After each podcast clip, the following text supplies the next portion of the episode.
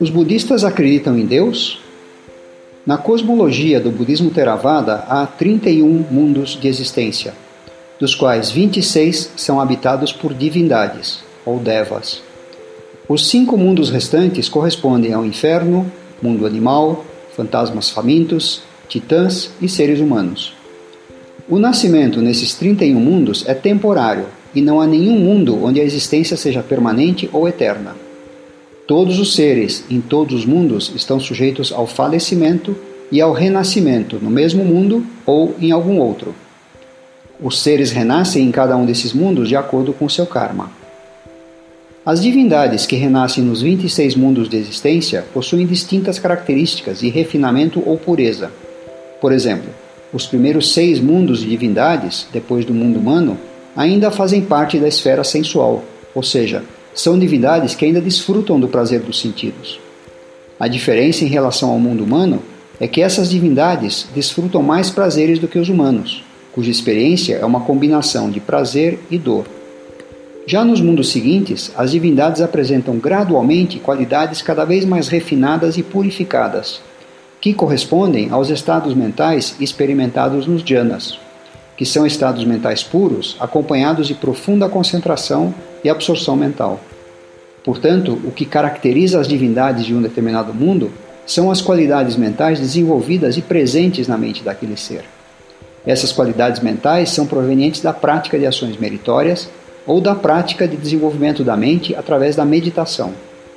Agora, através da prática dos jhanas, é possível que alguns seres desenvolvam poderes extraordinários, os poderes supra-humanos descritos em várias sutas. Os poderes supra-humanos descritos nos sutas não incluem a onisciência. A onisciência do Buda é um aspecto controverso no cânone. Em geral, o cânone retrata o Buda sob uma perspectiva humanista. Ele é um ser humano comum, igual a qualquer outro, que através do seu próprio esforço acabou descobrindo a realidade da vida. Essa descoberta em muitos sutas é descrita como a realização dos três conhecimentos verdadeiros, que são o conhecimento das vidas passadas, o conhecimento sobre o karma determina o processo de renascimento e o conhecimento da destruição das impurezas mentais. Este último, o conhecimento da destruição das impurezas mentais, é o que caracteriza a iluminação. E esse conhecimento não é privilégio do Buda, pois está disponível para qualquer um. Em contraponto a essa perspectiva humanista, os comentários da escola Theravada atribuem um certo grau de onisciência ao Buda. A posição oficial da escola Theravada é que o Buda era onisciente, mas apenas em relação ao aquilo para qual ele dirigia sua mente. Ou seja, o Buda não era capaz de saber tudo de forma simultânea e precisava dar atenção para aquilo que ele queria saber.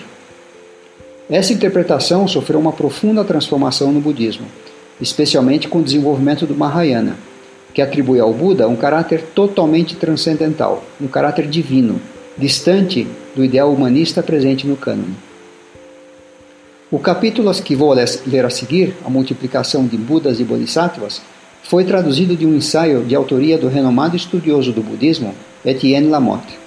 Ele foi publicado no livro The World of Buddhism e descreve resumidamente o desenvolvimento deste tema no budismo Mahayana. Multiplicação de Budas e Bodhisattvas.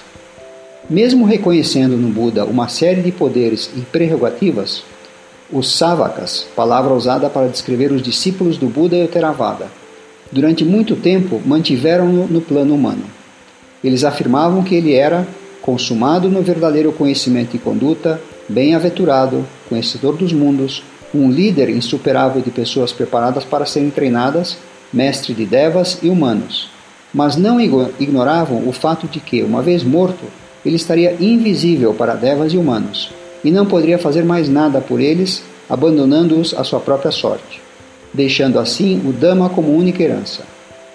De acordo com eles, o surgimento de um Buda seria uma ocorrência muito rara, tão rara quanto brotar uma flor numa figueira, e a humanidade permaneceria sem um guia e sem conselheiros durante longos períodos de tempo.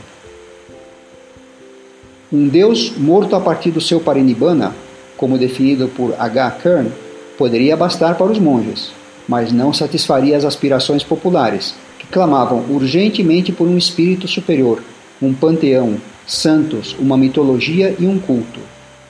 A vulgarização do Dhamma e a sua penetração nas massas teve o efeito de transformar o mestre de devas e humanos num deus superior aos deuses, circundando-o com uma multitude de divindades menores e maiores, bem como poderosos discípulos. As seitas ou nikayas ou escolas Vada do chamado Hinayana já tinham dado seu suporte para esse processo de sublimação. Os Sarvastivadas estofando a lenda de Sakyamuni com milagres. Os Mahasangikas colocando a sua carreira histórica no campo dos fenômenos fictícios. Como a necessidade de protetores eficazes havia se tornado mais urgente, os Savakas já tinham concebido ao lado do Buda histórico um Messias compassivo, o futuro Buda Maitreya, e alguns Arahants imortalizados em benefício da causa, os quais estariam sempre dispostos a vir para ajudar os fiéis. Esses desenvolvimentos permaneceram como casos isolados no Savakayana, mas os seguidores do Mahayana não tiveram nenhuma hesitação em aumentar infinitamente o número de Budas e grandes Bodhisattvas. Arrebentando os limites estreitos da velha cosmologia, o Mahayana concebeu no coração do cosmo um considerável número de universos, cada um governado por um Buda assessorado por um ou vários grandes Bodhisattvas. O Buda já possui a perfeita iluminação, enquanto que os grandes Bodhisattvas, aqueles do décimo estágio, estão bem próximos da iluminação.